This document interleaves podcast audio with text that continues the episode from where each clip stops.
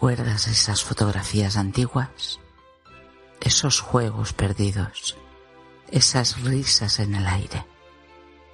Retrato Sonoro, un podcast de Showmeco.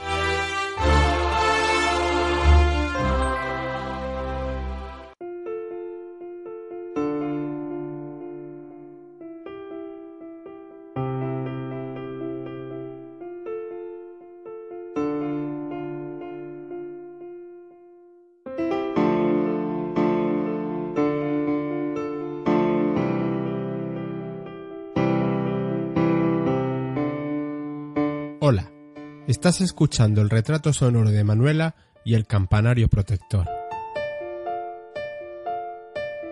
En el anterior capítulo de Retrato Sonoro, el de Alejandro con Corea hasta el fin de sus días, me dijiste que te habías quitado muchos prejuicios con este hombre, con Alejandro Cao de Venós y la causa que defiende. Que habíamos tratado política sin pretenderlo pero de una forma extraordinaria.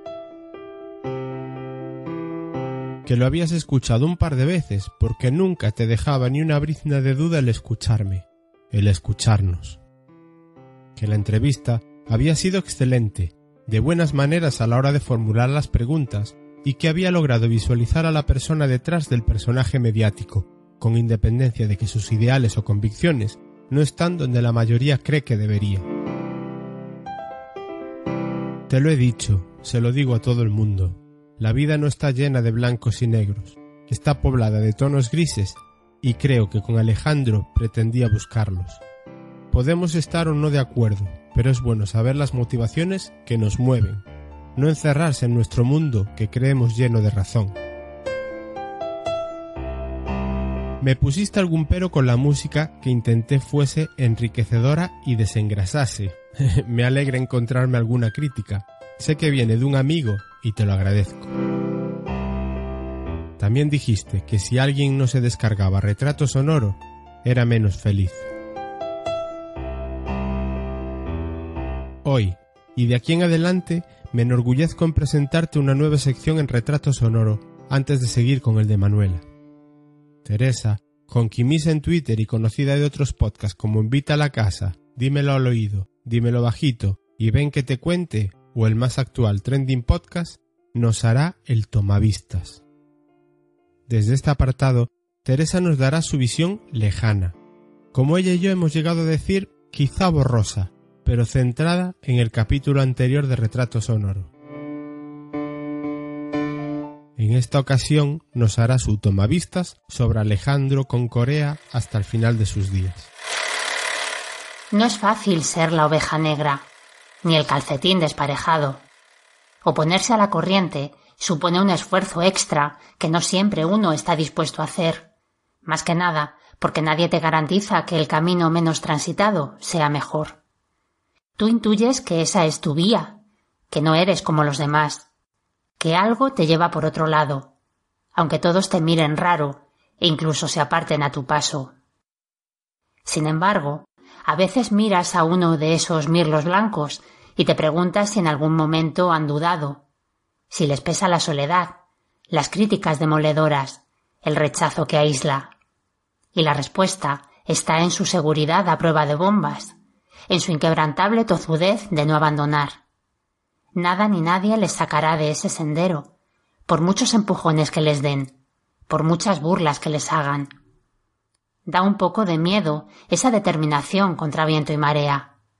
Quizás porque pone más de manifiesto nuestra propia maleabilidad, la firmeza no tan firme de nuestras convicciones, la vulnerabilidad ante la idea de que nos miren más de la cuenta y nos señalen con el dedo, y nos provocan una extraña mezcla de admiración y temor.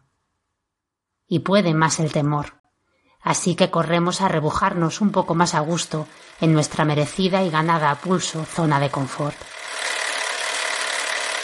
Gracias, Teresa. Hoy escuchas a Manuela. Es una zamorana de la comarca de Sanabria, de pura cepa, vaya, del mismo lago que da nombre a la comarca, donde nació hace ya más de setenta años. Hoy Manuela te va a contar cosas sobre un hecho que ocurrió hace muchos años. El próximo año 2019, pasado mañana, tampoco hay que cogerse una tardis para viajar en el tiempo, no te despistes, hará 60 años que ocurrió su tragedia, la tragedia de Ribadelago. Hoy nos cuenta su vivencia, sus recuerdos tristes y otros que no lo son tanto, pero que atados a la catástrofe y lo que significó, vienen a su memoria. Ay, la memoria, la misma que la transporta a un momento de lenta digestión como es el recuerdo de ver desaparecer casi por completo un pueblo entero, casas tragadas por una garganta de agua y a 144 de sus vecinos de golpe.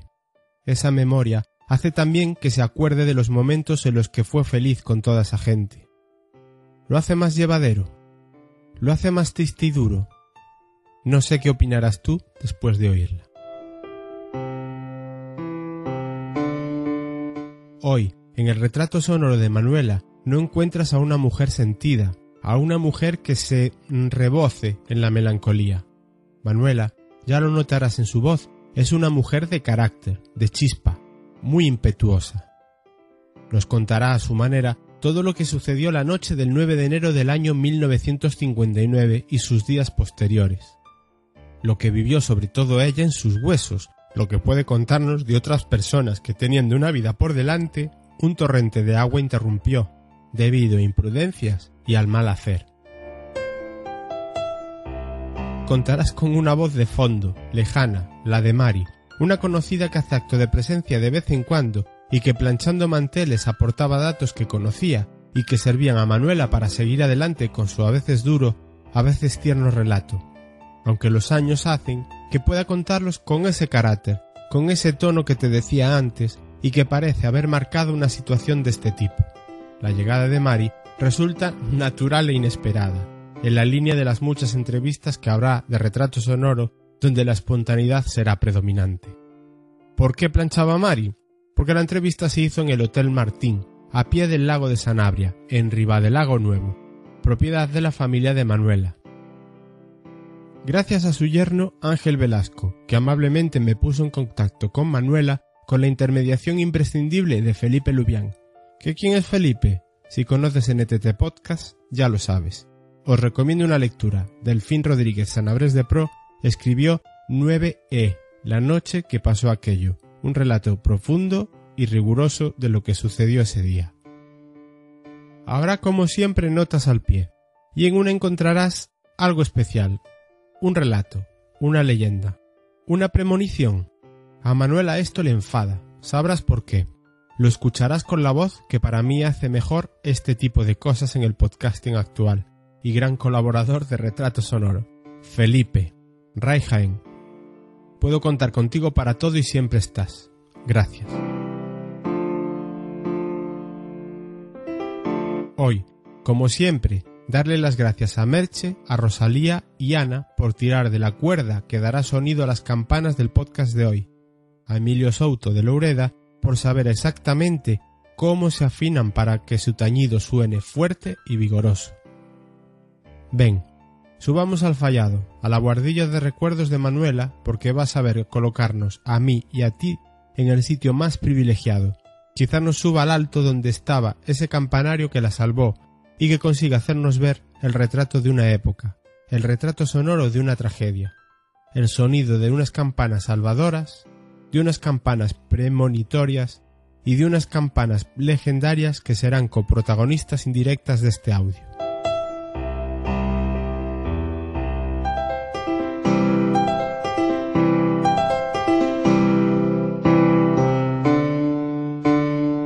Pues mira, yo veo una foto eh, una tristeza por la mañana cuando lo vi porque era una iglesia preciosa que estaba recién hecha, estaba recién renovada. La habían hecho los vecinos a prestación personal. Eh, quiere decirse que la prestación personal es cada uno lo que podía. Si uno podía ir a echar unas horas, el electricista, el carpintero, el otro, o sea, así estaba. Y dio una pena, me, da, me dio pena, porque claro, ves una cosa, pero claro, llevo la iglesia, llevo todo, lo que pilló por delante. O sea que, Y claro, veo esa, esa iglesia con bastante pena, la verdad. Ya. Eh, de hecho, una de las cosas que pueden llamar más la atención es ver ese carro y ahí. el carro ahí empotrado, fue- y, y, y en el carro empotrado y la fachada intacta, ¿eh? Sí. Eso ¿Eh? estaba la bien fachada hecho. intacta, que no la, no la tocó ni una piedra. Ya. Estaba, vamos, igual que está ahí abajo ahora puesta. Vale. Está. Esto viene porque vamos a hablar del tema de, de la catástrofe de Riva del Lago y quería que me contaras, eh, bueno, no sé si puedo Sí, sí, tutear, tutear, sí, sí, sí, o, o tal. ¿Cuántos seres, qué recuerdos tienes de cuánta gente podía vivir en el pueblo antes de la catástrofe? Antes de la catástrofe, mm, mira, unos años antes mucha, porque estaban los empleados, había mucha gente empleada y mucha gente trabajando de otros pueblos, de- sobre todo de Salamanca, de Beja, de por ahí, mucha gente, y de, de todos los sitios, ¿eh? gallegos, de todos los sitios había. Pero ya en esa época, que era como era enero, la gente también había marchado en, en vacaciones, y ya éramos menos. Pero de todas las maneras, ya te digo que habría unos 400, ponle 450 habitantes, por lo menos. ¿Y cuántos años tenías en ese Yo momento? 16. 16 y ahora tienes 73. 73. Entonces tus recuerdos de mo- ya mocita, Bueno, ¿no? ya mocita, ya. Ya era mocita bailona yo. Eh, vamos a ir a un ratito, si vale la expresión, antes de la catástrofe. ¿Y, y qué recuerdos guardas de esa vida antes de eh, que pasara todo lo que vamos a Pues hablar mira, después? yo re- recuerdo esa vida, mm, una vida distinta a la vida que se empezó ya a vivir después. Yo vi una, veía una vida que nosotros teníamos allí el salón de baile, que hacíamos aquel baile, que lo pasábamos tan bien, que no había tantos lujos, tantas cosas y qué bien se vivía y qué bien había llegaban las fiestas del pueblo que era San Juan. Había una, un- un- una pradera grande con unos castaños. Ahí se hacía, allí venía el gaitero, la música, las señoras vendiendo caramelos. Aquello era un, vamos, era esperar aquello porque no había, era un- una emoción y se vivía con, con aquella alegría y aquella cosa. Y muy bien, yo me acuerdo de antes de la catástrofe vivir perfectamente bien. Yo no tengo nada, nada en contra de que me dicen muchas veces, es que yo viví, yo no tengo problemas. Ya, pero eh, bueno, en, en una conversación que hemos tenido previa me dijiste que eh, en vuestro caso, en vuestra familia, Sí. teníais una cantina. Claro, y entonces y- yo ya era la pequeña de todos los hermanos. Ajá. Entonces mm, yo tenía un hermano que me llevaba a mí 20 años. Mi padre estuvo en Cuba, hubo unos intervalos de tiempo ahí que nos llevaban muchos años. Y había la, y la, la anterior a mí se murió, que tenía nueve años y se mu- con, seis, con nueve años se murió. Y me llevaba a mí cuatro. Y la anterior a esa eh, era la del Bar Masi, ese que pone ahí arriba, mi hermana, la del Bar Masi, y esa me llevaba 12 años. ¿Y sabes qué pasa? Que yo no tuve hermanos para jugar. Yo, yo tuve una sobrina, a los seis años mi hermana tuvo, a los, le llevo seis años yo, mi hermana tuvo una hija y, y fue mi hermana, en vez de ser que de hecho ahora... de hecho, y dormíamos juntos, todo. Y de hecho ahora que, vamos, así que igual, seguimos lo mismo, aunque ella vive en Asturias y yo vivo aquí, pero vamos, el cariño es el mismo y todo lo mismo. Y yo, mm, bien, con toda la familia, muy bien, bien, bien. Yo, mm, vamos, que no, eh, mis hermanas eran mucho mayores y eso, pero yo bien. Vale. Eh, en tu caso coincidió eh, que caíste en una familia que tenía una cantina, Claro, que teníais otro ritmo no me- mejor de vida, claro. pero a, a pesar de todo y tener cantina y todo, habría gente que... Sí. Y vosotros también Mira. tendríais vuestras vacas, tendríais Sí, vacas. vuestras... Tenía mi padre vacas ya solo, porque ya han ganado menudo. Desde que yo, mm, cuando yo tuve mm, ya me parece que 10 o 12 años, me llevaron para Zamora para un colegio, estuve allí en Zamora, y ya quitó todo lo ganado pequeño. Y nada más tenían vacas, solamente. Entonces ya. Pero el resto de la gente del pueblo seguía conservando... Sí, sí, sí, todo el mundo con sus vaquitas, con todo el mundo. todo el. Plantaban, que Plantaban el el patatas, centeno. su centeno, Sí. su remolacha, su berza, su todo. Todo, todo, todo. La gente tenía sus fincas, ahora no hay nada porque todo es mm, monte. Pero entonces todo estaba muy eh, aprovechado y todo muy. todo. Oh, entonces, no había nada, nada. Ahora nada, ahora no hay nada. Ahora todo el mundo lo tiene abandonado, la verdad. Nosotros primeros. Claro. Eh, supongo que está pasando en todos los pueblos así. Porque no hay, si, hay- si apenas hay gente, tampoco se puede pedir peras al horno. Esto sucedió un 9 de enero, recién acabadas las Navidades. Eh, en tiempos en las que las cosas, pues no todo el mundo pues las, estaba relajado, no como se entiende hoy en día el relajo, el relajo económico y estas cosas, sino se iba arreglando la gente como podía. Exactamente, se, iba sobreviviendo. ¿no? eh, ¿Cómo se enfocaban en esa época unas fiestas como las navideñas, donde hoy en día pues todo es derroche, todo es gastar, cuanto más se gasta en comer, mejor, Entonces la gente se la gente se, vivía, con, venía el carnicero y la carne no faltaba, ¿eh? que había dos carniceros, venían, venían de Trefacio y del Puente. Y, traían la carne ya en bolsas y muy curiosa y todo. Y ya la gente ya, ya te digo, vivía mejor porque la empresa había dado un, un arranque a esto y la gente vivía, ya, ya se vivía. Yo, ya en la cantina la gente, sus botellitas de, de anís, botellitas de coñac, su buen bacalao, que se vendía muchísimo bacalao entonces a cuatro perras que no, que era, ahora es lo de los ricos y antes era lo de los pobres. Y no, que la gente, hambre, o sea, así, Cosas de yogures no había, ¿eh? sí, cosas de esas, pero ya la gente, no, hambre ya no. ¿eh? Eh, acabas de aludir que, que se, desde que se empezó a construir la presa. ¿Cuántos, ¿cuántos años antes se Pues mira, tenía yo cuando mm, la presa cuatro años. Cuatro. Y... En el 48... En el 48 ya, ya nació mi sobrina. Y eh, mi, mi, cuñado vino de Colmenar de Viejo de Madrid, de Borriquero, de alrededor de para subir los, los, materiales arriba al pico. Pues estaba ya, entonces cuatro años tenía yo. Tengo 73, mira. Y me estás diciendo entonces que, que, emplearon a mucha gente mucha del pueblo Y, vino incluso gente de fuera. había, mm, pero miles de personas, ¿eh? Había miles de personas arriba en la, en la, eso, la llevaban luego los pueblos cuando venía el sábado, porque entonces era el sábado, no era el viernes. El sábado bajaban y los llevaban en camiones, los repartían por los pueblos, iban haciendo la ruta y los dejaban a todos los que no los que eran de los de la zona de Sanabria y los que no tenían aquí eh, alquiler, o sea, barracones y tenían donde alojarse, que la empresa hizo barracones y los alojaban, o sea que la gente sí, mucho gallego había. O sea que digamos que hasta el 9 de enero la, la presa fue una bendición. Sí, la presa hasta el 9 de enero fue una bendición, porque porque la verdad había dado dio mucho que comer. Ya el año antes ya la gente ya ya la fueron trasladando para otros para otros otras que tenían la empresa mismo y eso y ya no fue, no era lo mismo pero la empresa dio la mucha vida, no arriba del lago solo, ¿eh? a San Martín, a Vigo, a Murias, a Trefacio, hasta Monbuey. ¿eh? Mucha gente, mucha, mucha.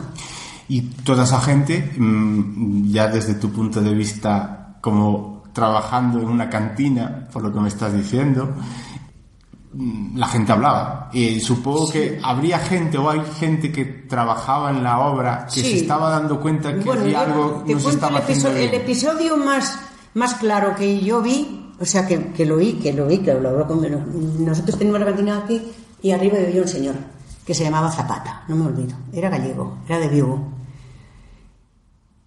Y era de Rodio. Estaba inyectando. Marchó el día 20 de, el día 20 o el 18 de diciembre, más las Navidades. Y ya para marchar, porque ya no volvían, porque y entonces mm, estaba hablando con mi padre allí y le dijo, le dijo mi padre, ¿qué? Zapata, ¿qué tal la presa? Porque ya se rumoreaba lo que la presa estaba mal. Y le dijo, pues mira Martín, te voy a decir la verdad. Inyectamos el cemento y sale para la mitad de la presa. O sea, el cemento sale en la mitad. Dijo, esa presa tiene una enfermedad crónica que mientras no reviente no se le cura. Pues mira lo que duró, desde que marchó él hasta el 9 de enero. Eso fue la conversación más clara que yo oí de todas las conversaciones, de todo lo que se murmuraba, porque ya te digo que un primo mío que se había casado cinco días antes subió, se casó, mm, eh, tenía un niño que la llevó la mujer al agua del niño. Fueron a llevarlo para que bombeara, porque él estaba en la central de empleado y ya los, los bajaban los subían. Y lo fue a llevar un cuñado y un otro chaval. Y lo dejaron allí para que bombeara quedaron, quedó arriba. Al día siguiente, de, de, estos chavales bajar, reventó la presa. No se enteraron los de la presa. Hasta los, que estaban allí. Los que estaban allí, hasta por la mañana. Cuando fueron dijeron, pero si no pero si la presa no está, reventó. Y claro, él estaba casado cinco días y tenía un niño. Y la mujer, y llevó a la mujer, llevó el niño, llevó a su suegra, una cuñada. Bueno, Fue un, y que la boda también como lo pasamos, que lo pasamos cuando se casó también. Allí en el salón nuestro se hizo la boda arriba en una, en una de las casas nuestras porque lo de ellos era pequeño y, y es, te tienes recuerdos muy... te dan mucho... Claro. Eh, cuéntame un poquito eh, las horas previas. Es decir, ¿tú qué estuviste haciendo? Mira, esa el día de la, de, la, de la presa, del que reventó, mi padre fue a Zamora con un vecino que entonces, ¿no ves que la gente que había trabajado en los túneles y eso ten- tenía silicosis? Y entonces, pues, mm, este señor tenía silicosis y fue a Zamora al médico y le hacía falta un testigo para firmar. Y entonces lo dijo a mi padre. Le dijo, Martín, si vinieras y me hicieras este favor, que mira que me pasa esto, para cobrar una paguita. Que le daban una paga. Y le dijo, sí, hombre, sí, cómo no, voy contigo. Y mi padre fue aquel día a Zamora. Llegó de Zamora. Estábamos allí porque el coche llegaba, el coche de línea, llegaba más tarde que ahora, porque ahora llega pronto, pero entonces llegaba a las 10 o las 11 de la noche. Estábamos allí, allí estuvieron un rato hablando todavía, y marchamos para, cerramos la puerta y marchamos para la cama. Y cuando estábamos en la cama, eran las 12 y media, no eran todavía quizás, cuando oímos un vecino mm, de al lado, Martín, Martín, levántate que se reventó la presa de Vegaletera. Así, pero en estas palabras, ¿eh? con, un, con una voz, y dice mi padre, Manuela, levántate, levántate, levántate y vete a llamar a tus hermanas que se ahogan durmiendo. Me dijo, yo salí corriendo por, por la puerta para afuera, mi sobrina estaba conmigo, esta que te digo, que somos como hermanas, conmigo en la cama, y, y se quería levantar y yo la empujaba para la cama y le decía que no, que tú no eres pequeña, que tú no puedes venir detrás de mí. Y, la- eso, y ya no la salió detrás de mí. Yo fui a llamar a su madre, que vivía con otros tres hermanos que tenía, y a otra hermana que tenía con otros dos, que vivían en una casa así contiguas las casas, y yo nada más hice llegar a la puerta y, y llamarlas, porque yo ya sentí el agua dentro del- de abajo del salón. Las contraventanas, ves que las casas esas de antes tenían contraventanas de madera. Ya sentí plas, plas, plas. Y yo salí corriendo, pero yo no entré en casa tampoco. Yo ya salí corriendo para Torre. Y cuando mi madre salió de mí, la cogió el agua, le partió una pierna y la echó para la izquierda, se la echó un poquito para la derecha, vamos, se la había llevado. A mi padre ya el agua no lo dejó salir de casa Mi- y mis hermanas le dio tiempo a entrar, pero ya tampoco a salir para ir a la torre, porque de casa de ellas fueron a casa a la otra casa, que está un poquito más alta, nada, un poquitín, y ya no le dio tiempo a salir. Ya el agua llegó y porque se paró allí, si no, las lleva a todos, los lleva a todos. Me hubiera quedado nada más que yo sola de la familia. Ya. ¿Y, y, y cómo puede ser? Supongo que la gente se dio cuenta de que la presa se había roto por lo que estaba pasando, porque La- realmente noticia no pudo llegar. Sí, porque no, nada, noticia ninguna. La gente Claro, solo es, se que claro, es inmediato. Sí, no es pasa- que, es que estaba- como la noche también estaba tan oscura, ¿sabes? Estaba una noche oscura y lloviendo, el río también estaba crecido, porque el río también eso. Pues mm, hubo gente que, que sí se enteró del ruido. Pero es que hasta que no salías a la calle no te enterabas de nada. Porque claro, estaba la noche y los tejados hacen ruido, las canalones hacen ruido, y no sé, ya hubo gente que sí dice, uy, dice una, madre mía, parece que vienen, que están rompiendo pieles para allá arriba, para un sitio que se llama Los Rebolzos, para allá arriba, parece que vienen eso. Fíjate tú que ya venía el agua allí y que no se dio cuenta. ¿eh? Le dio tiempo de- a, a cruzar el puente, que había un puente, y subirse para su casa. Y cuando yo llegó a la. A la eso ya, le- ya le tocó el agua en los pies. O sea que fue rápidamente el agua bajó y trajo lo que. Pues como estaba tan metida, tan canalizada en un sitio, porque eso es todo roca viva todo, pues bajó todo lo que pilló. Todo lo que pilló. Arrastró- arrastró todo. piedras, Entonces, ¿sabes qué arrastró- pasa? Que había un puente de madera y había otro de hormigón. El hormigón estaba muy bien hecho. Entonces, el de madera estaba por arriba y el otro estaba por abajo. Mm, toda la empalizada del puente de madera, que era larguísimo, que era un eso, se conoce que hizo balsa en el otro puente y el agua en lugar de bajar hasta que no rompió el de, el de hormigón. Mira, yo estaba en la torre y veías veías cómo subía el agua, veías los árboles, veías mm, todo, cómo se movía todo y todo. Había una señora mayor y me decía, le decía yo, mire, te arrebora, mire que parece que son vacas las que pasan aquí. De- No eran vacas, eran árboles. y Eran... Ay, hija, que esto es la fin del mundo. Decía, que viene de, que va de abajo, de abajo. Dije, sí, de abajo sí. No, usted no ve que eso. Pero Todavía la gente no, no estábamos concienciados Yo sí, porque ya mi padre me lo dijo, pero la gente no estaba consciente de que se había roto la presa todavía. Hasta claro, hasta que no se vio lo que es. Yo vi tragar casas enteras. ¿eh? Yo estaba en la torre y hacer eso y hacer abajo la- las casas, tragárselas y salir muchísimo humo, porque todas las casas donde algunas no tenían chimenea, tenían, había mucho barniz y muchas y eso me, bueno, me acuerdo perfectamente de ver casas tragarlas. Se llega, se- bueno, en algún, en algún momento se llega a decir que, que en aquella, aquella noche era especialmente fría. Eh, incluso se habla de que había temperaturas de bajo cero No. y mucho, de No, más, no, grados, más de no, 10 no. grados bajo Fría cero. sí, porque en enero aquí es frío. hace. Lógicamente. Pero de decir bajo cero, porque yo sé ahora lo que es bajo cero, que vivo ahí al lado de la, vivimos ahí en esa casa que hay al lado del hotel Don Pepe, que es de mi hija. Y ahí no me da el sol en todo el invierno, porque no da. Y a ponerse tres o cuatro bajo cero le cuesta muchísimo. Entonces, bajo cero, nada. Eso, a que estuviéramos a dos o tres grados, vale, pero, pero bajo cero no. No, porque es que no había ni, ni, ni hielo, no había helado, ni había nieve, ni nada. Es que no había. Dijiste que eh, te subiste al campanario, tocaron las campanas. Sí, sí, tocaron la las gente- campanas para que la gente subiera que la poca que pudo subir, Claro, ¿eh? porque por la parte de allá no preguntar. nada. Un, ¿Cuánta gente un se- poquito, se pudo- nada. se pudo pues no sé si, si se habría 50 o 60 personas allí en el campanario, ¿eh? Es una zona porque un es que, claro, o es estabais muy apretados. No, el campanario, lo que es, bueno, a, los alrededores, el campanario un estábamos, estábamos 8 o 9 personas o 10 porque no entrábamos más. Claro. Pero Y mm, en ese momento, claro, est- estaríais un tiempo viendo pasar agua. Claro. Más o menos cuánto tiempo duró esa riada que se llevó el pueblo por delante. Pues estuvo, yo creo que mm, yo desde que subí para la torre hasta que eso, yo creo que ver subir, subir ese el agua, no sé si estaría como unos mm, 10 minutos o por ahí, y hasta que reventó el puente, porque si tarda otros 10 minutos, sube el agua a la torre, ¿eh?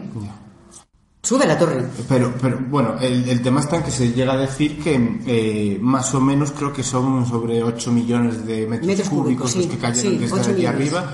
Que el lago, eh, para el que no lo conozca, creo que dicen que anda alrededor de 100 millones. Quiere decirse que es casi casi el 10% del lago Claro. de golpe sobre un pueblo. Eso tuvo que ser Eso, eso atroz. es atroz. Es que, es, es que lo, mira, tan atroz que cuando por la mañana amaneció, es, que, es lo que más recuerdo. Parecías que, parecía que estabas en otro mundo, que aquel mundo eh, tuyo que se había desaparecido. Mirabas alrededor y lo veías todo limpio y las piedras, las, las casas que tú, vecino, eh, vecinos de y que veías las piedras como se las hubieran limpiado con nuestro pajo. Limpias. No había lodo, no había fango, no había nada. Lo barrió todo, lo dejó limpio. Porque es increíble, ¿eh? Sí, sí, sí. Porque, oye, se pasa una catástrofe y luego veo yo en otros que he visto el lodo y... ve- Aquí no quedó lodo ninguno. Aquí no hubo lodo. Nada. Se iría al, al lago. Aquí quedó, quedaron las piedras limpias. Pero es que limpias, ¿eh? Porque lo barrió todo. Nota al pie.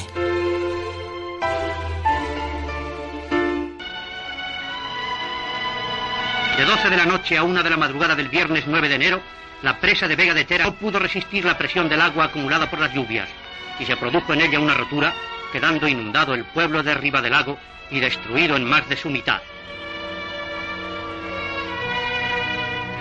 Las casas se desplomaron sobre sus moradores, muchos de los cuales se hallaban durmiendo, y quedaron sepultados entre los escombros de las viviendas o bajo los montones de rocas, mientras otros eran arrastrados hacia el lago.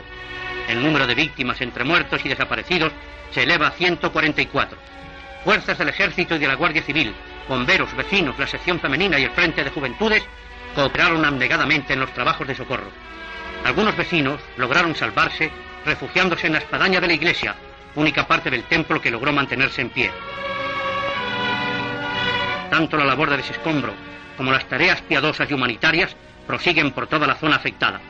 El gobierno agradeció los testimonios de condolencia recibidos de todas partes, y muy en especial de su santidad el Papa, y acordó tomar medidas urgentes para socorrer a los damnificados de esta catástrofe. Fue una madrugada, la del 9 de enero de 1959, cuando pasadas las 12 de la noche la presa de Vega de Tera reventaba. Pertenecía a un complejo hidroeléctrico gestionado por Hidroeléctrica Moncabril, empresa ya extinta y que explotaba este tipo de recursos en Zamora y Ourense fundamentalmente. Pues te decía que la presa se rompía y arrojó 8 millones de metros cúbicos sobre el cañón del río Tera, arrasando Lago, en la comarca de Sanabria, provincia de Zamora. No es baladí hablar del cañón, puesto que la presa estaba 400 metros más alto que Riva del Lago y a 8 kilómetros de distancia. Imagínate la velocidad, la fuerza que pudo alcanzar el agua arrastrando hasta llegar al lago rocas, árboles y todo aquello que iba recogiendo en su vertiginosa bajada. Se dice que la altura que alcanzó el agua que bajó por el cañón y que arrasó el pueblo medía 10 metros de altura. Es la segunda mayor tragedia en España en cuanto a número de víctimas mortales por la rotura de un embalse. Muchos pudieron salvarse de la catástrofe, la mayoría porque a tiempo pudieron darse cuenta de lo que pasaba, y subiéndose a tejados de casas, rocas o árboles en el pueblo, se aferraron a la vida con las elevaciones que el ahora arriba del lago viejo les brindó, y aún así no todo el mundo lo consiguió. Como Manuela, subiéndose a un campanario como te cuenta. No el campanario de la iglesia que vemos en la foto que escogió, este campanario que te digo es exento, en terreno aledaño a la iglesia, y que la providencia humana, la que hizo en su día el campanario, construyó en terreno más elevado del normal para que se escuchasen en alrededor sus campanas, y que un día 9 de enero sirvió para que algo más de 50 personas evitasen una muerte más que probable. Las cifras oficiales hablan de 144 muertos, de los que, como te cuenta Manuela, solo 27 fueron encontradas. Del resto nunca se supo. Estaría bien hacerte entrar en el contexto, época en la que España estaba inmersa en la construcción de pantanos para recoger agua o luchar contra la pertinaz sequía, como gustaba decir en la época, y para generar electricidad.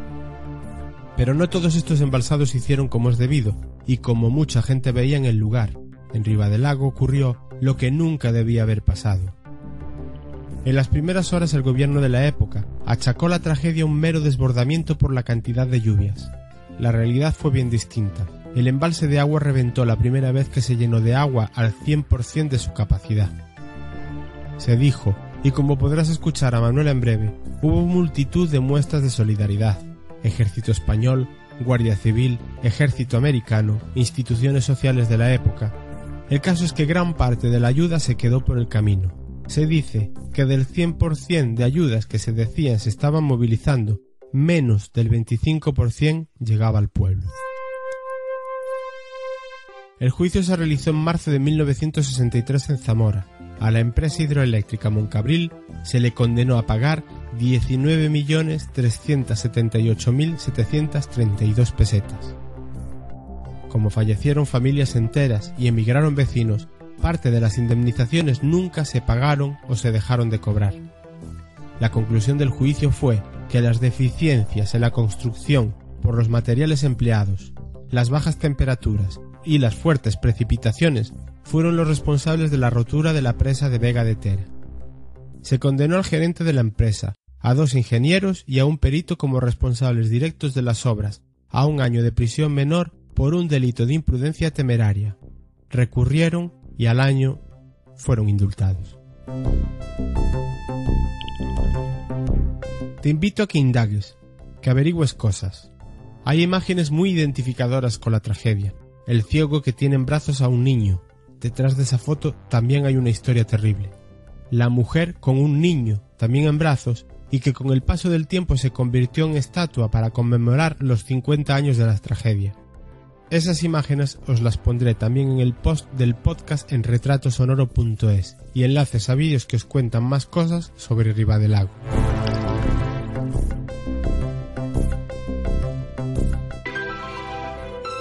¿Escuchas? Retrato sonoro. Ese momento en el que para de caer, de, de venir agua, esa Sí. tromba de agua, ese, ese minu- silencio ese minuto Eh, posterior. ese silencio que se mm, que después de que de que mm, ya apareció mm, o sea se vio que el agua iba por por su sitio la gente de un barrio al otro aquello era una un- aquello era un dolor todos preguntando oye si mi padre oye si mi hermano oye si porque claro había gente con la- y era un dolor oír a la gente claro porque claro eh, pues no, pues tu hermano no está, pues ya allá cuando se hizo recuento y tal, pues falta fulano, pues falta mengano, pues falta, falta toda esta gente y falta... y por eso te digo 14 familias, pero ¿quién dice que 14 familias, por Dios? Muchos de los que sobrevivieron tuvieron la fortuna, supongo, de estar en las partes altas de la Mira, casa. algunos que sobrevivieron es increíble, Porque había dos señores viejos, mayores, un matrimonio mayor que tenían ya por lo menos 85 años, cada uno. Vivían al lado del puente mismo, en el, en el mismo foco. Salieron a las escaleras. Tenían una vecina que era de, de la Bañeza, que estaban ahí todavía, que el marido estaba en la central y estaban ahí todavía. Y le dijo, Olvido, mm, mm, sal que se reventó la presa. Olvido no salió, no le dio tiempo con las niñas, tenía tres niñas ya a bajar las escaleras y nada. Y ellos llegaron a la torre, los dos. Antonia, vamos, Antonia, vamos, Antonia, vamos. Y llegaron a la torre los dos. Es increíble, ¿eh? Y gente más, de mucho más acá, más, más metidos para el pueblo, la- la- los llevó. Los llevó. O sea que es increíble, ¿eh? De los pocos que se libraron, de los pocos, yo creo que los únicos, ¿eh? Que se libraron en lo que es lo que llevó. Lo que llevó, lo que vino, eso que llevó. Digamos que, que el pueblo, dentro de lo que cabe, el pueblo tiene una amplitud que supongo que tendría una zona muchísimo más dañada y otra a lo mejor que casi ni llegaría. No, si es que de nada no quedó nada, sí lo llevó todo. Se lo llevó- o sea, no hubo nada, Nada. que quedara en es que, ruinas. es que mira, quedó, se lo tragó. Quedaron, quedaron dos casas allí, en ruinas, nada más. Lo de- se lo limpió todo. Bueno, eh, no sé si tampoco habría mucha gente viviendo en mm, zonas bajas que posiblemente hasta estarían durmiendo y ni se No, no, enterarían no se enteraron, la gente, la mayoría no se enteró. La que se Nada, quedó en el sitio, Nada, no. los que, eso no, el pueblo, más o menos todo estaba así, eh, así alrededor y un poquito en el centro inclinado, o sea, hay un poquito de eso. La gente no se enteró de nada. Ya. Eh, me estás diciendo que, que dejó todo limpio, o sea que barro y lodo aparentemente no, Nada. no había, Animales muertos, animales muertos. pero sí troncos de árboles Sí, y sí, tal, lo que comentaste antes troncos de, los- árboles y de- de verlos mover. y las, las vigas de las casas de la madera limpias que vamos allí todas empotradas entre la entre las piedras y eso sí pero el lodo nada yo es que no me olvido de eso ¿eh? digo pero es que dónde está el lodo aquí Y después, una vez que ya pasa ese, ese te- terrible momento en el que está, estáis esperando a ver si eso se calma, porque el que se, el que se eh, iba, iba a utilizar una frase que es el que se mueve no sale en la foto. En este caso, el que se mueve a lo mejor se iba con la corriente del río. Posteriormente, a no no la gente se quedó donde estaba Sí, sí. que nadie saliera no se sabe que nadie pueda, pudiera salir Sí. que no no, no, porque luego la gente tenía mu- mucho miedo. Estabas metido, eh, sobre todo en el centro, en las casas que había en el centro, en la nuestra que se llenó de gente, porque la gente luego, claro, tenía que refugiarse en algún sitio. Claro. Y, y nada, que quedaban más. Pero estamos hablando de que si eso fue más o menos alrededor de las doce y media, pongamos, alrededor. Sí, de 12 a 12 y media. Exactamente, y después que pasara todo el tema, pues que nos pusiéramos en la una de la mañana, quedaba un montón de noche por delante. Sí, ¿Cómo os orientabais en ese momento? nada, la gente estaba con los focos, con los que tenía focos, focos mirando, y si veías el agua, nada, retírate para atrás y nada más. Allí no se podía mover uno, porque, claro, agua quedó, porque agua, el río quedó con un caudal, ¡oh! el río quedó, si estaba allí, vino para aquí. Entonces ya se veía el peligro y no, la gente ya no. Claro. Claro. Eso es lo que se dice también, que el- incluso el nivel del lago que subió una barbaridad. Sí, el porque- nivel, el nivel del agua no subió, pero no exageradamente. ¿eh? exageradamente. No exageradamente. Con un aporte Bueno, yo, por, yo no- por lo menos no lo vi exagerado. En imágenes se puede ver que hay un montón de rocas, de barro, de madera, todo, mm, bueno, barro me dijiste que no, pero bueno, rocas. Y madera, sobre todo. Sí, de madera, muchas de vigas, maderas, de vigas, de todo. árboles, de Y supongo, de mucho ganado, muchas vacas, muchas cabras, muchas Claro. ovejas, mucho, de todo. De todo, Sí, de todo. de- de- Sí, los de- animales, la- las los- vi- las vidas de la los gente. que- eso, fíjate tú, los cadáveres no se, se encontraron allí enfrente de nuestra casa, debajo de, la- de las piedras, encontraron una- a dos hermanos. Y en las casas, y, y luego yo al salir de casa por la mañana me encontré con una niña también allí en, en la puerta un poquito más allá, una, una chavalina, y luego bajé por la, por parte de abajo y me encontré con otra, con una hermana, con una hermana, con una cuñada de este que te digo, de este primo mío que, que se había casado, una cuñada, que era, no sé si tendría 12 años o 13, la pobrecina, y también me la encontré. Y luego yo vi tres muertos. En el centro de lo que es del pueblo vi tres. No vino, es que no quedó, la gente quedó por la, mm, más bien por aquí, más en los praos, cuando el agua bajó y eso. Por eso te digo que no subió mucho, mucho el río, porque el- hubo gente que quedó por ahí. Pero eh, en ese momento en el que eh, después amanece y veis todo lo que hay, porque es, es el momento en el que podéis ver más claramente todo el destrozo, ya os lo podéis imaginar por lo que eh, estabais notando y estabais sintiendo. Pero después es cuando visualmente tienes más impacto. Por- No hay calles, No, no. hay por dónde moverse. No, no, ¿Qué- estás en el centro, en el pueblo y lo que tengas allí en el centro, no hay más. Los alrededores, nada. Eh, eh, vinieron los, los enseguida la- el ejército y hicieron, pusieron unas pasarelas. Primero pusieron unas barcas, las barcas las llevaba la corriente porque todavía el río tenía mucha potencia y les llevaba la corriente porque había una riada de todas las maneras antes de eso, eso. Y ya dieron en evacuar gente, ya la dieron en sacar la, la gente de eso y la trasladaron para Benavente, para Zamora, a los chavales, a los niños, los llevaron para varios sitios y ya, bueno, ya después ya vino, sí, la ayuda de... A partir de cierta edad, me- lo, lo que me estás diciendo tú, es decir, de hacia atrás y, y personas mayores. Sí, sí, a la gente le llevaron, a todo el que quiso marchar lo llevaron, ¿eh? A todos, a todo el mundo. Lo llevaron para que un poco se pasara la cosa y luego estuvieron a lo mejor tres o cuatro días o ocho eso. y hubo hubo chavales no que se quedaron ya más tiempo, pero la los niños. Pero la gente mayor volvió enseguida porque Se optó, a ver, en en- yo es que me quiero poner en esa situación y, y yo en esa situación me imagino, eh, ¿qué, qué, qué se hace? Porque eh, yo me imagino a gente que intenta a lo mejor, de una manera mm, a lo mejor absurda, querer colocar todo como estaba. no. Na- nadie Sí, optó pero- ya por eso, nadie- la gente estaba, como Mira. dice, esperando a ver qué podían hacer, a Si no, si, si el que el que llevó, el que lo llevó, eh, lo que llevó, lo llevó a la casa y a él. El que se quedó, porque pudo escapar o pudo salir, le quedó la casa, lo poco que tuviera le quedó. La casita, porque hubo, ya te digo, que no hubo casas, sí, sí. nada, que entonces ya cada uno fue arreglándose como, Como podía, pero que casas no quedaron derruidas, ¿eh? Nada, quedaron muy poquitas, muy poco. Pero yo me imagino incluso a nivel pueblo, es decir, eh, por aquí no pudo pasar. Sí, sí, no, nada. pues, un es que quedamos aislados, porque Claro. luego el- por la torre, por aquí, por el, por el donde estaba la iglesia, pues por la parte de acá, por aquí, hay una- un peñasco. Entonces quedamos aislados de esta parte. Estaba, por aquí pasaba un río y por allí otro. O sea que quedó la iglesia. La iglesia que, que estaba para aquella parte pa- quedó aislada. Nosotros que estábamos para acá quedamos aislados. No podía pasar, no, no, se- no había nada más que un vecino que viviera por aquel lado. Nada más había una, una, una casa. Pero nada, allí tuvo que estar porque no, no podía pasar de ninguna manera. No, no se podía. ¿Tú fuiste de las que te marchaste, te quedaste? No, yo me quedé, porque no, yo bajé hasta el puente. Me pasaron el, el- el- nos hicieron pasar porque hoy es la gente eso, y me montaron en un camión que yo no quería y, y me llevaron para el puente. Y enseguida hay una familia en el puente que nosotros teníamos mucha gente conocida, eso me cogió y me dijo, no, no, no, tú no te marches, que te- tú te quedes a dormir aquí, en nuestra casa y quedas aquí con nosotros tanto tiempo que haga falta. Y me quedé hasta el día siguiente. Al día siguiente ya mandó mi padre a, alguien de la empresa o algo que me subieran porque lo necesitaba, porque mi madre la tuvieron que llevar al hospital Ya, por la, por la rotura. sí, la rotura. Y ya dijo, no, no, que venga, que tiene que echarme la mano a mí aquí, que tiene que... que tiene que dar". Claro, es que quedamos solos, porque... A ver, y entonces ya... No,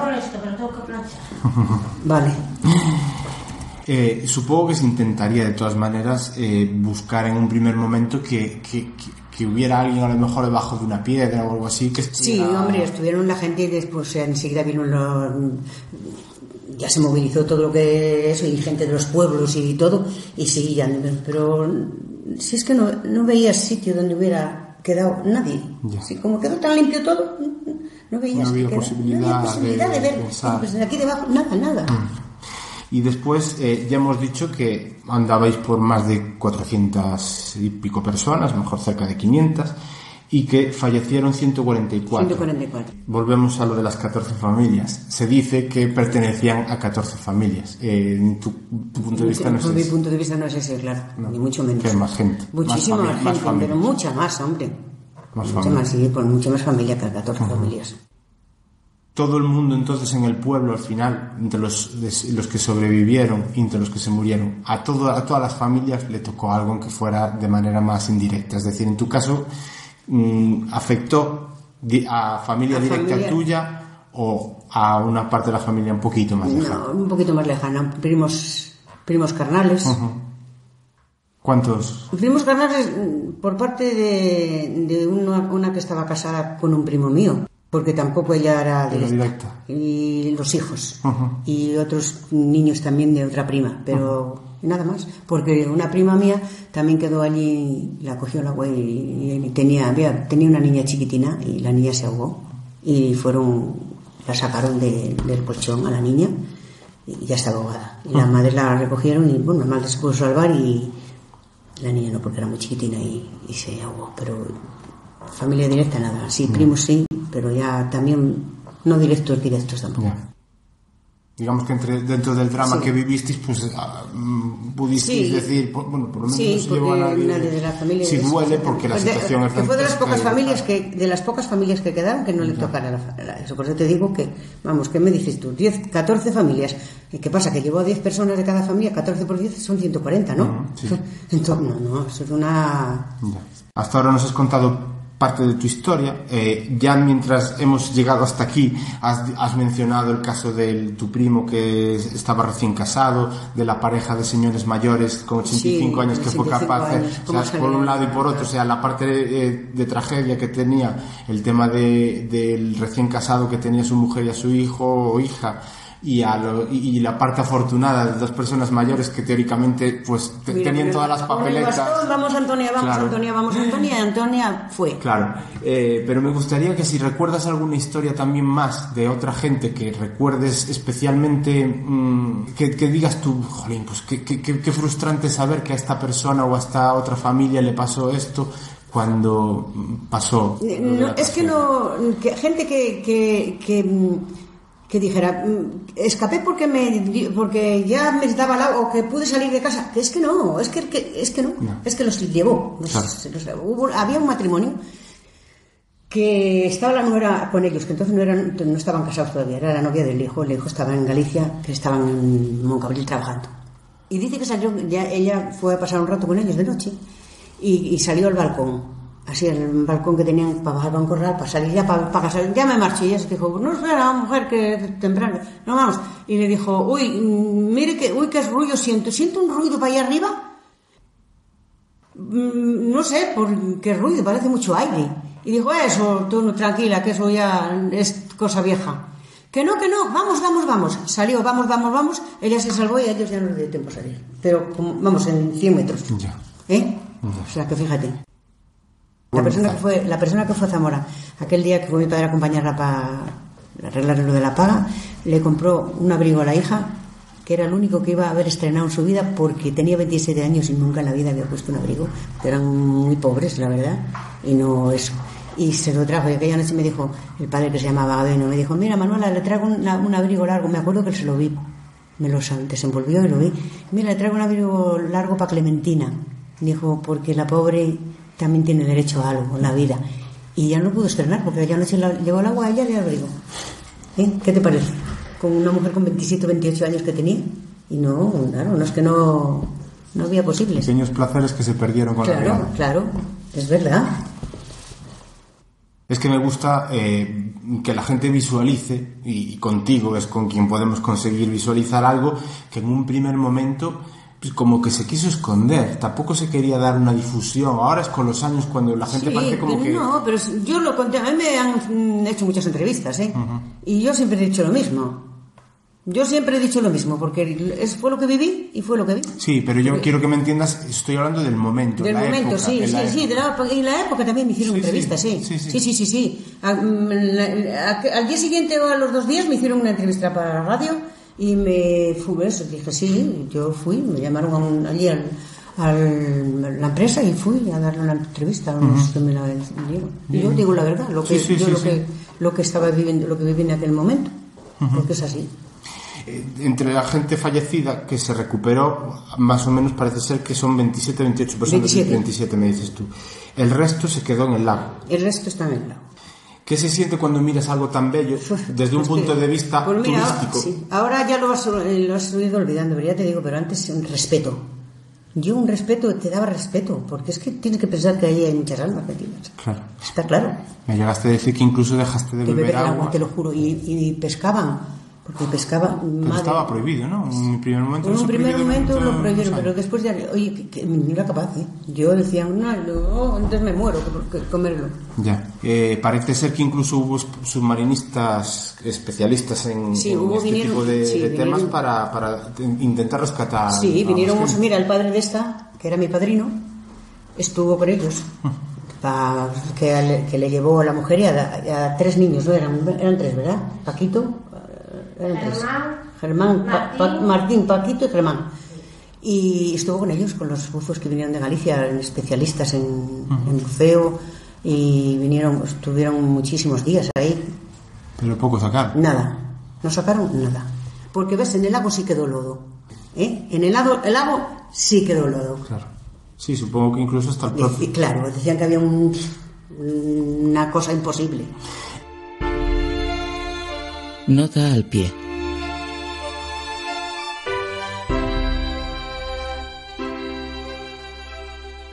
Manuela nos cuenta de la presencia de buzos de la Marina en el lago para intentar rescatar los cuerpos separados abruptamente de su pueblo.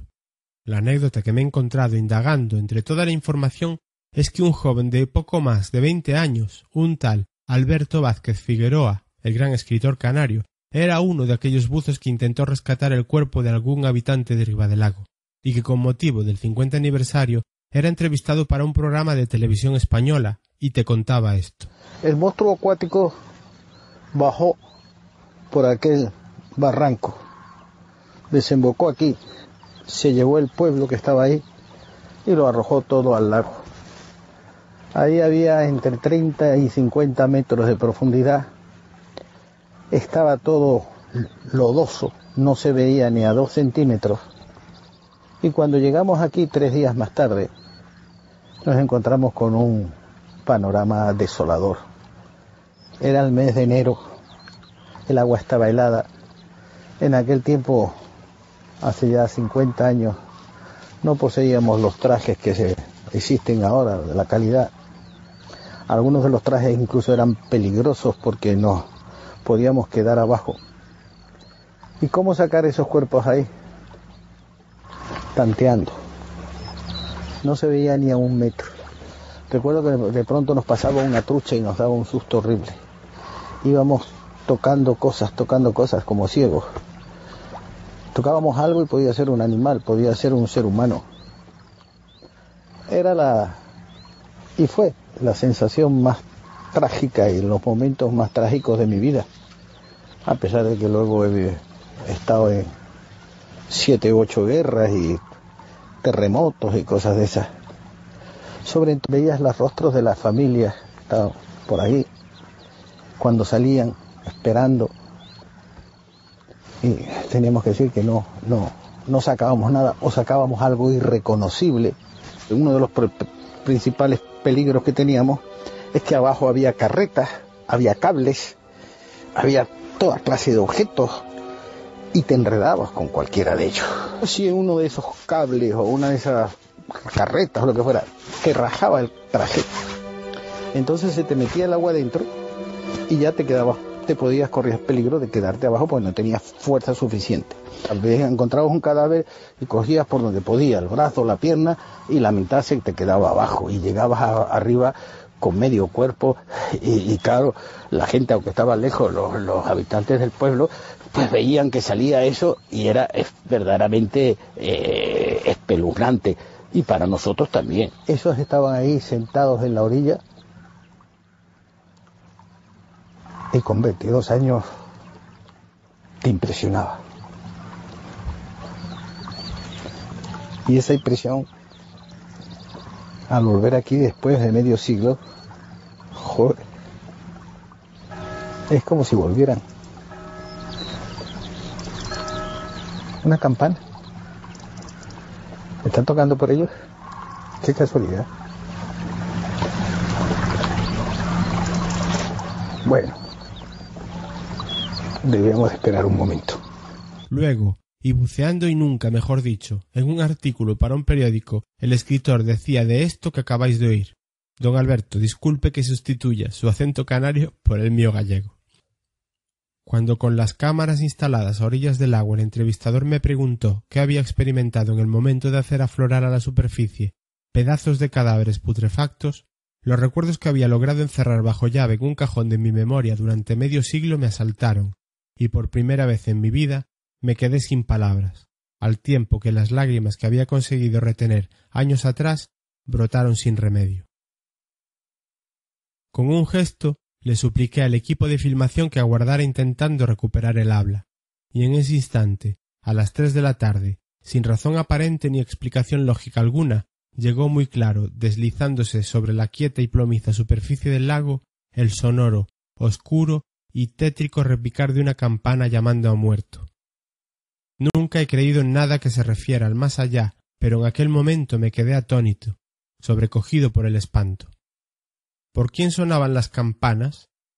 Tal vez por mí, aunque prefiero imaginar que sonaban porque quienes continúan allá abajo agradecían que medio siglo atrás nueve muchachos hubieran intentado que pudieran descansar en un lugar más tranquilo, cálido y acogedor que unas aguas fangosas. Recuerdos. Antes lo que hablábamos de, de, que los animales vivían en las partes bajas de las casas, eran los animales de trabajo, eran animales para alimentarse. Animales de trabajo. Entonces eran para trabajar los animales, ¿no? Sí, pero bueno, eh, hablábamos de la matanza antes, Ah, que y- también estarían mm, partes mm. bajas de casa, sí, los- guardados. el Sí, las bodegas, que había gente claro, que, tenía su claro, bodeguita y lo tenían allí. Claro, quiero decir que se quedó el pueblo sin nada que comer. Sí, no, nada, momento. la gente Entonces, quedó, es verdad, la gente se quedó y, y- es que, la, por ejemplo, la cantina nuestra se la lle- sí que la llevó el agua y las demás, y no había donde ir a buscar un litro de aceite. Eso sí, me- Claro. lo que pasa es que mi padre enseguida, a los tres días ya, ya repuso. Ya repuso, ya. Fíjate, tenía unas cubas de vino, unos bocos de vino en la calle porque no entraban ya, no, no tenía sitio para meterlos dentro.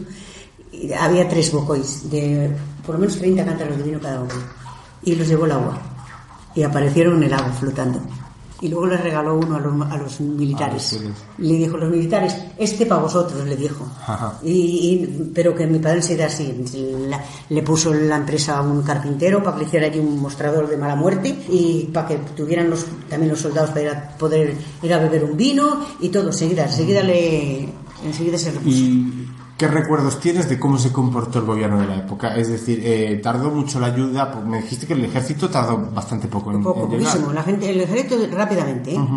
El, ¿Quién fue el primero? El ejército. el ejército. El Y- ejército fue el primero que se presentó aquí. Y bueno, ya comentaste algo de que lo primero que hicieron fue intentar hacer alguna pasarela. Sí, va, hicieron una pasarela, unas pasarelas y ya se pasaba por las pasarelas, ya se comunicaba el pueblo de allá para acá, ya no... Y la ayuda de los americanos. Y la ayuda de los americanos muy bien, la verdad que muy bien, porque los americanos ¿En qué mandaron...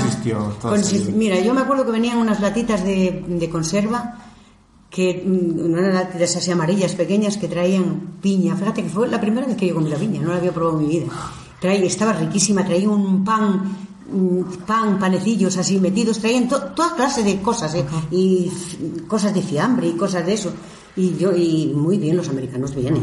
bien, bien. Mantas, camas también dieron, trajeron de los americanos. Por cierto, que eran largas como desde aquí a aquella pared, y madre mía, hay que tener una habitación.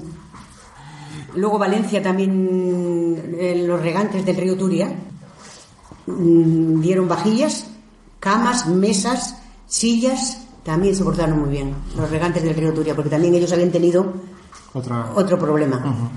Se dijo en un primer momento que la presa se había desbordado Sí, y que Claro. eso fue lo que mató a la gente, pero cuando la realidad era que la presa se había roto la primera vez que se llenaba al 100% por, por tal. La primera vez que se llenó al 100%, la presa se reventó.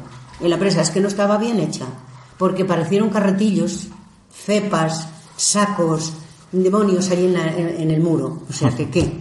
¿Había vigilancia? Ninguna. Porque si el encargado está mirando, si hubiera estado el padre de esta, no había pasado. Eso, eso lo garantizo yo. ¿Eh? Pero, Mi padre lo advirtió claro, la estaba. Claro, pero como no eso, porque este antes, eh, eh, ese sí sabía lo que es eso, pero claro, había gente que no, que no, que no, había gente que no. La verdad, hay que decir la verdad, que es. se dice que se intentó tapar en un primer momento. ¿Y qué impresión tenéis los que os quedasteis sobre el trato que se os dio a continuación y durante los días y semanas que, que tal? ¿Se os trató bien? ¿Vosotros notasteis que la gente estuvo atenta a una catástrofe de ese, de ese nivel? Pero ¿cuál gente? La, demo- la, que manda. La, la empresa. La que manda, Si es sí, que la en este caso la no empresa. se veía, es ellos, eh, la empresa es la empresa y, y ellos harían sus, sus cosas y su papeleo que tuvieran que hacer y sus cosas, pero no, vamos, que dijeras mm, hay convivencia con... No, porque eran jefes altos, Ya. eran ingenieros, todos eran toda gente de mucho nivel. Entonces esa gente, pues no, ¿qué? Pues- pasó lo que pasó, pues con dinero, en aquella, ya te vuelvo a repetir, en aquella época lo que acordaran, lo que estuviera estipulado, lo que fuera, y así lo hicieron y así quedó todo. y después el, el- en, en el sitio, es decir, en, en Riva del Lago, allí había alguien que tomara decisiones, que dijera, bueno, pues ahora hay que hacer esto, hay que hacer lo otro. Alguien tomaba decisiones en el terreno, todas las decisiones se iban tomando desde fuera y se iban aplicando aquí. ¿Cómo, No, cómo aquí- se notaba eso aquí? Aquí mm, el alcalde mayor era el que mandaba todo, el que hacía todo, el que manejaba todo. Si venían cosas para repartir, las llevaban para allá arriba, para Moncabril, y allí el cura las repartía. Y las que no repartía el cura allí, las repartía en otros pueblos el señor cura. O sea que mm, hicieron mm, lo que quisieron, Ya. las cosas como son. Eso, eso también lo he escuchado en algún sitio, que hablaban de Sí. que el cura parece ser que cuando se marchó del pueblo se Sí. llevó un camión lleno de campo. Claro, es que el cura hizo lo que le dio la gana. Era un sinvergüenza. Ya. O sea que las cosas como son. Hay que decirlo la verdad. que llegó mucha, mucha ayuda, que Llegó valió, mucha ayuda y mucha que se quedó por el camino. perdió por el camino. Mucha que se quedó por el camino, porque sí, porque se tuvo que quedar por el camino por narices. Mm. Pero claro, eran los actos, era el gobernador, era cuando era antes el que había gobernador, el alcalde mayor, y todo pasaba directamente a eso. Los demás no tenían voz ni voto. Se os promete, a ver, ¿qué, se, qué se le prometió a la gente en un primer momento y supongo que en, en- meses después? Es decir, ¿qué decisiones se tomaron para compensar a la gente de, de, de del Lago para solucionar el destrozar su vida? Porque tú me estás diciendo que tu padre enseguida montó otra vez todo el tinglado para poder Sí, sí, estar. para poder, gente claro. más activa, pero habría gente que no tendría esa decisión y ese echarse para adelante ante este tipo de No, había problemas. gen- hubo gente que luego después, pues eh, le- también traje le- al que le llevó las ovejas, también le trajeron unas ovejas de Teruel, le- donadas también, le dieron unas ovejas, la gente fue comprando su ganado y fue eso, yo me imagino que eso todo, yo ya en tanto no eso, pero creo que lo que tasaran, lo que le dieran, o sea, lo tasaran todo ganado y todo eso, pues ya irían, según fueron cobrando la gente, iría renovando y haciendo lo que le pareciera. Yo ya ahí ya no sé lo que hizo cada uno. Y teóricamente quien se encargaba de esa contraprestación, que era la empresa encargada Sí, de sí, la sí, la, construcción la- la presa. empresa era la que se encargaba de todo esto, de valorar, de, de hacer la, toda la valoración de todas las fincas, de todos los, de todo lo que las casas que, que- que quedaron tocadas y todo eso. mm, Nombraron una comisión del pueblo, unos señores del pueblo que por cierto no fueron nada buenos encima que, para el pueblo porque tenían que haber sido haber mm, valorado y iban a la baja en vez de la alta. Tiraban. O sea que de verdad que hay cosas que ¿De gente que- del propio sí, pueblo? Sí, sí, del propio pueblo. Gente del pro- propio pueblo. Y hicieron, pues valoraron como a ellos les pareció. O sea que. Y en eso eh, me contabas antes que incluso eh, hubo que ponerle, por desgracia, un precio a los muertos. Sí, sí, claro, le pusieron un precio a los muertos, el que fuera, el que estuviera estipulado, el que, el que fuera por ley, no lo sé. Eso ya, cosa de. Que se valoraba Fueron diferente. 100 y 80 y 60, me parece. Parece ser que se valoraba en función de si era me- hombre, mujer, y Me niño. parece que fueron tres valoraciones las que había, me parece. Ya. Yo como no- eso no lo viví, no, no Ya, sé. no, claro, pero no lo vamos, viviste directamente, Pero, pero que sí, que fueron, que- me parece que fueron tres valoraciones las que hicieron. Ya. Eh, Si no me equivoco, andaba más o menos, porque antes hablábamos de 85.000, 60.000. sí, 60, 80 y 25, 100. Y 100. O 125 o algo así. No sé, yo es que incluso llegué a escuchar 25.000 por un niño. No, no. No, no, más. no, no creo que sí, sí, más. No, por 25 mil, no. Me suena 100, mm, 85 y 60 o algo así.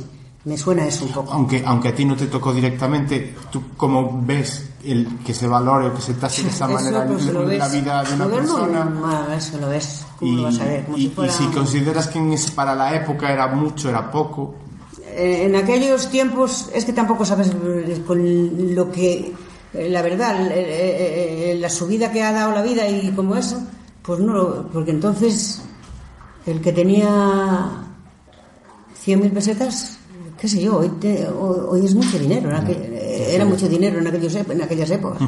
Pero claro vuelvo a repetir los- las vidas no tienen No tienen precio. no tienen precio. Entonces, cada uno que le llevó en su propio derecho de estar siempre reclama y diciéndolo, porque tienen la verdad, no hay, no hay Y después eh, también escuché en algún sitio hablar de que, eh, digamos que para no hacer presión sobre el juicio que se celebró unos 3-4 años después de, de aquello, mm, digamos que hubo mm, unos pagos de en dinero extraoficialmente no, para que la gente... pues yo eso tampoco lo sabía, lo sabía, Mari, tú tampoco. No. Extraoficiales, yo no, nada más he oído decir, eh, le había ofrecido una vez quién, no sé quién dijo, ya lo ha dicho, lo dice en internet, sí está ahí, y que le ofreció 125 mil pesetas, le dieron o no sé cuánto. Ya dije yo, pues qué suerte te- tuviste, porque yo eso no lo vi. Ya. Y mucha gente le ha parecido mal que lo dijera, la Sí, verdad, ¿no? porque claro, y, y la verdad, no, No. Eh, te hablaba antes de- del juicio eh, en el que a los máximos responsables de la empresa esta, ingenieros, supongo que con, eh, ¿cómo se dice? capataces y Sí, cosas no, capataces no entraron llegaron no a entraron en el capataces. lío, no. Vale. Eh, capataces se llegó a, a- a condenarlos a un año de cárcel y después creo que un año después se les indultó. La gente aquí, ¿cómo pudo, cómo vio eso? Es decir, una vez que más o menos todo el mundo tenía reconstruida su vida, pues como que tampoco le dio No, tampoco te creas que exactamente. Y muchas como- veces muchos también luego volvían a estar en la empresa y no sabes, y cosas de estas que pasan que Claro. yo me callo porque estoy, eh, Está- ya después de lo que pasó y que eso estoy aquí, y no sabes, mucha gente claro quedó en la empresa y quedó bien, no penosa, mucha gente que... que Entonces ya, como le pagaron lo que ellos aceptaron, pues ya no tenías Claro. tampoco No mucha lógica de protestar. Claro. Entonces, pues el juicio pues fue menos poderoso. Y, y después eh, nació Riva del Lago Nuevo y tú sabes mucho de, de- esa historia. Nuevo. Entonces, cuéntame un poquito cómo fue eso, porque también además en un primer momento se llamó Riva del Lago de Franco Claro. y después cambió de nombre. Y lo- lo- yo no sé quién lo ha borrado, la ha hecho, la- Eh, la gente no se puso de acuerdo, en absoluto. A ver, lo que querían era construir otra, reconstruir Sí. Del Lago. Y la gente Es que no se sabía ni lo que querían. Ya. Es que no sabías lo que querían. La gente del pueblo. La gente del pueblo. No sabes, no sabía lo que querían. Si vamos para allí, no, porque en las fincas de mi padre.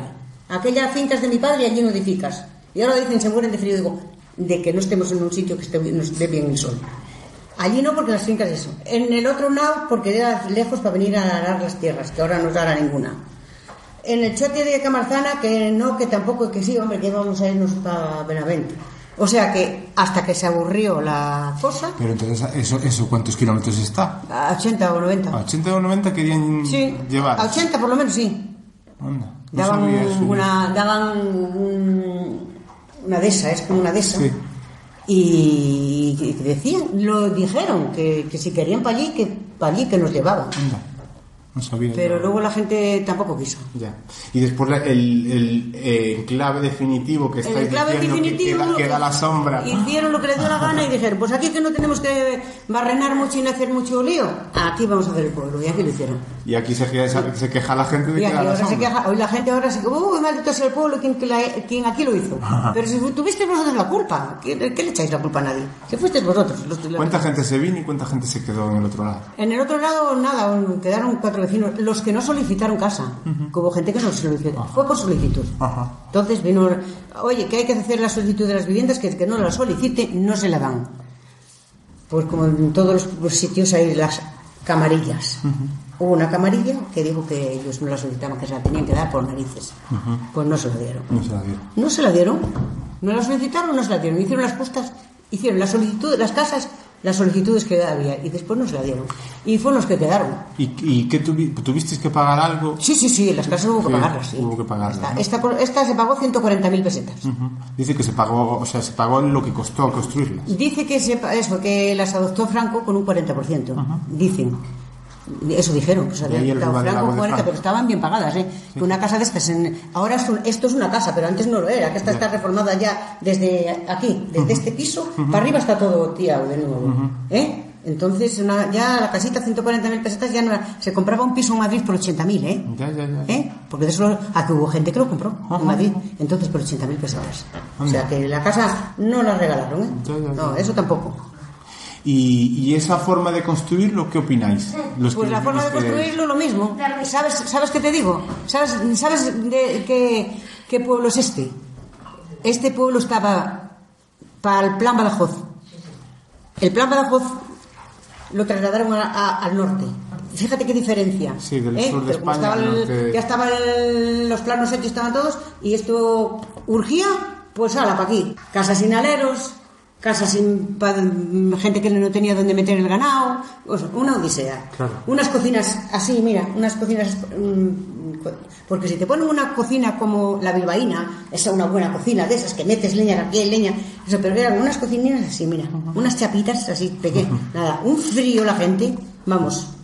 La gente aquí en los primeros años les pasó canutas. ¿En qué año acabaron de construir? En el 62 ya estaba, ya, Ya- estaba, ya estaba. ya había de gente viviendo aquí. y, y, y el cambio ese que supone para gente que estaba acostumbrada a vivir en casas de piedra, de piedra, con su madera, Sí, con pues su mira, pizarra, pues supongo era, que ¿sabes lo que te digo? Era un ir y venir al pueblo viejo que le quedó allí un chamizo, ir y venir para allí, para lo que le- eso porque no se adaptaba la gente. No, es que es verdad, no te adaptabas al- a- no te adaptabas porque no estabas acostumbrado. Yo llegaba allí a casa de mi padre, aquella chimenea abierta, que te venías te daba aquel calor y eso, y venías para aquí y te quelabas de frío. Claro. Es que te helabas de frío. Porque, a ver, ¿qué hacías? Aquellas cocinas que no valían para nada, terreno para hacer una cocina baja, tenían algunos, otros no, porque nosotros eran un- esto, lo que teníamos de patio es lo que es esto que hay aquí ahora, que se cubrió y, es- y, y- y- y te morías de frío. Y eso que teníamos una cocina baja, aquí que había una cocina baja. Había una, una chimenea en el local.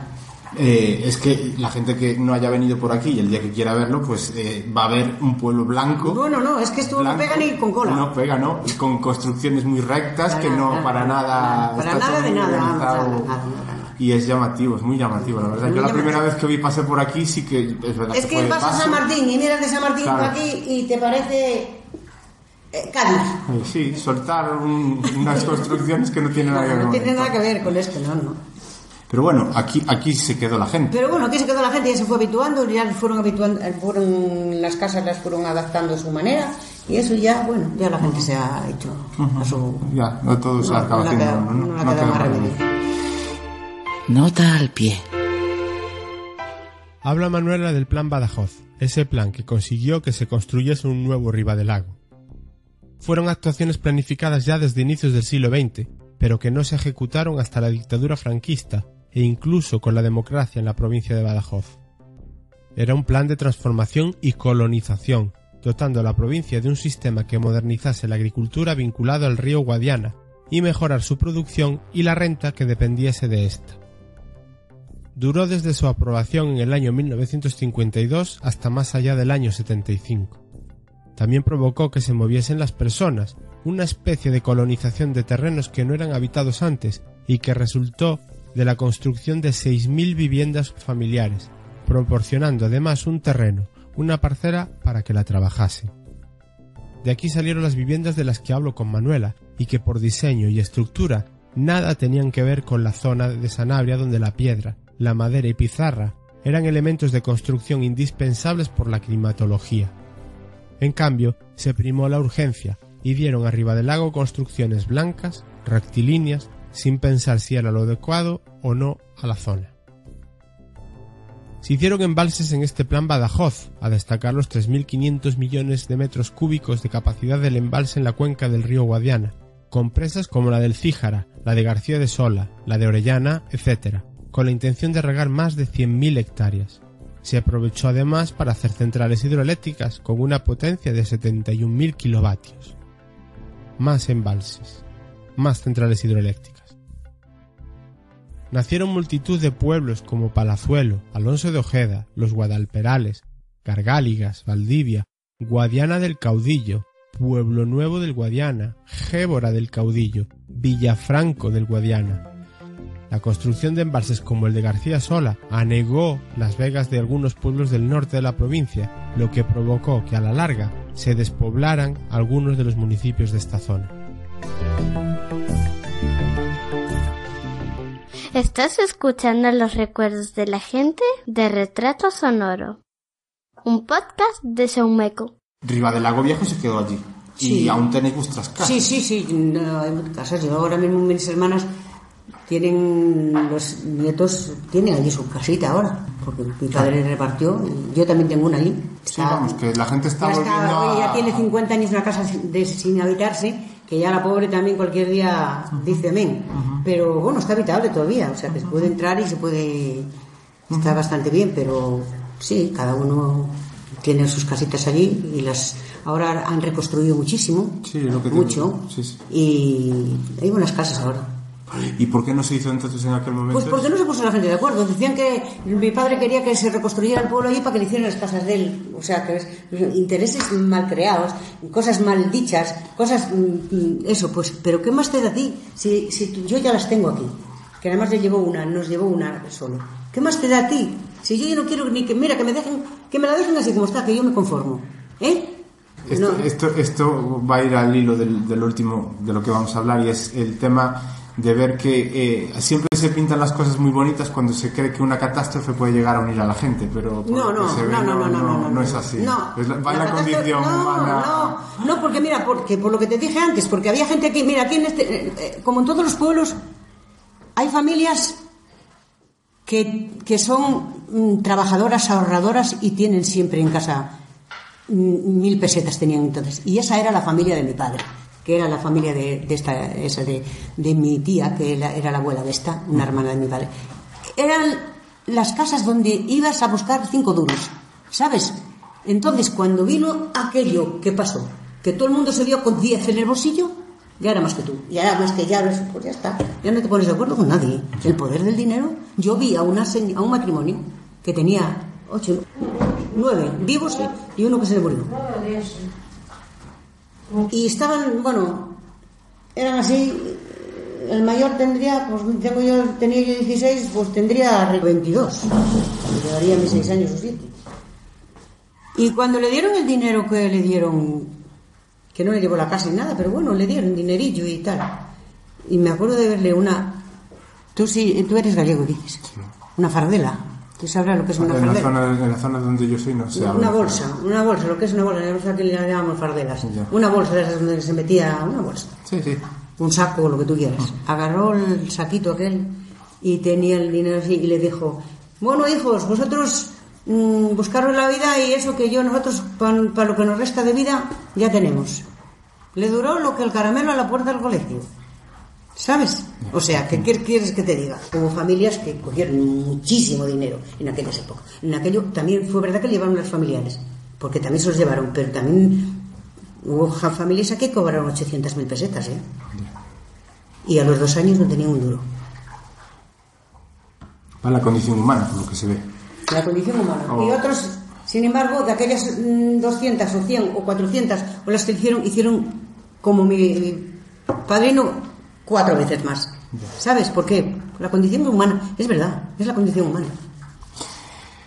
Tienes ya una edad en la que has visto de todo. Yo- Y la gente de los pueblos, más que de ningún otro lugar, suele recurrir a frases hechas y a, y a expresiones para justificar casi todo lo que nos pasa, siempre. Pero en este caso, supongo que mm, cuando pasa algo como lo de Riva del Lago, como la tragedia, eh, yo creo que no se puede recurrir a eso de que lo de Riva del Lago ocurrió porque tenía que ocurrir. No, o es de lo de Riva del Lago sacamos conclusiones positivas. Hombre, también he oído yo, no, otro castigo como el del lago. Ya. Pero bueno, ¿tú de qué vas? Tú- a mí esas cosas me, me... Qué tonterías. Eso fue porque la presa no estaba bien hecha y punto. Y los que están bien hechas, mira cómo lo han reventado. ¿Eh? O sea que eso está claro.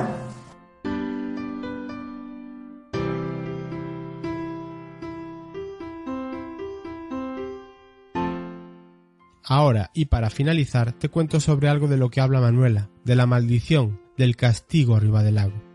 Desde tiempos inmemorables se habla de la leyenda de Valverde de Lucerna, un pueblo que se dice está en el fondo del lago de Sanabria, y que también se cuenta origen del mismo. Es muy común este tipo de leyendas a otros lugares donde existen otros lagos o tipos iguales de aguas embalsadas. Cuando sucedió la tragedia de Ribadelago, hubo gente que quiso ver similitudes entre Ribadelago y Valverde de Lucerna, como una especie de premonición de lo que luego vino. La leyenda la escuchas ahora, en voz de Felipe, Ray Jaén.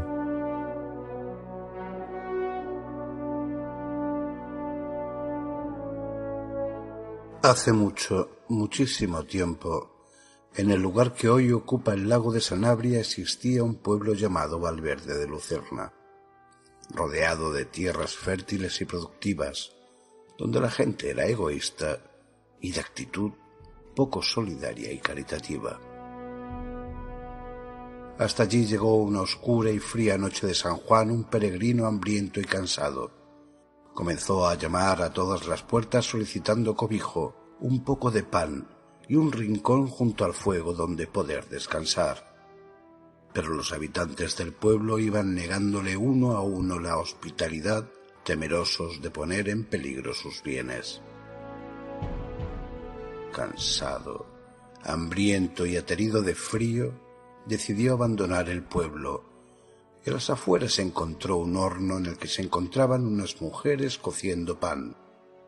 Estas hacen un pequeño panecillo para dárselo.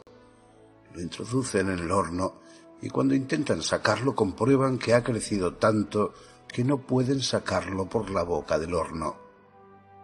Van probando con trozos cada vez más pequeños hasta que finalmente uno sale y se lo dan al misterioso peregrino.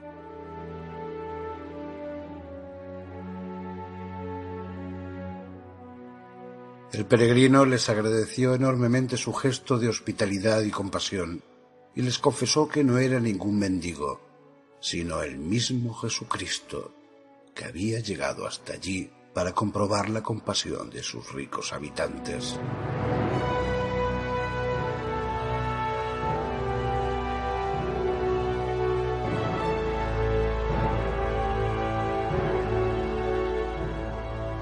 Tal había sido la decepción al comprobar el enorme egoísmo que habitaba en sus corazones que había decidido castigarles, para ejemplo de todos los que en el mundo tuvieran aquel pecado.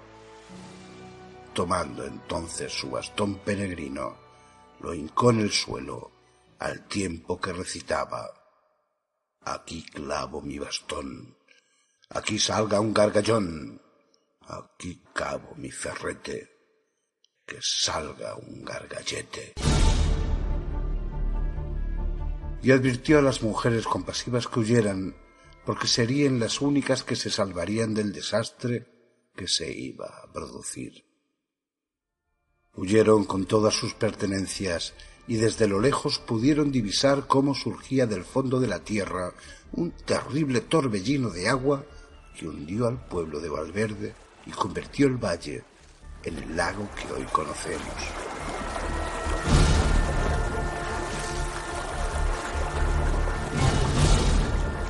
Días más tarde, vecinos de otros pueblos de alrededor, con ayuda de una pareja de bueyes, intentaron sacar del fondo del lago las dos campanas de la iglesia. Consiguieron sacar una, pero la otra permanece dentro de las aguas. Dicen que el 24 de junio día de San Juan, las personas que son caritativas y generosas oyen el tañido de la campana que reposa en el fondo del lago.